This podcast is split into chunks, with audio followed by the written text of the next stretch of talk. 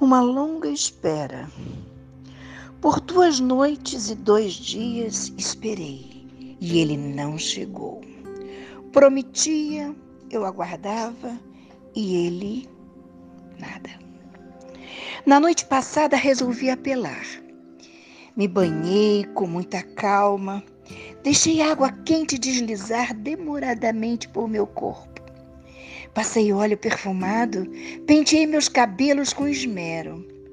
Abrindo a gaveta da cômoda, vi uma camisola de seda branca com estampas floridas, guardada para momentos especiais como este. A vesti com cuidado. Inspecionei a cama, os lençóis, o travesseiro, que exalavam um suave perfume que tanto me dá prazer sentir.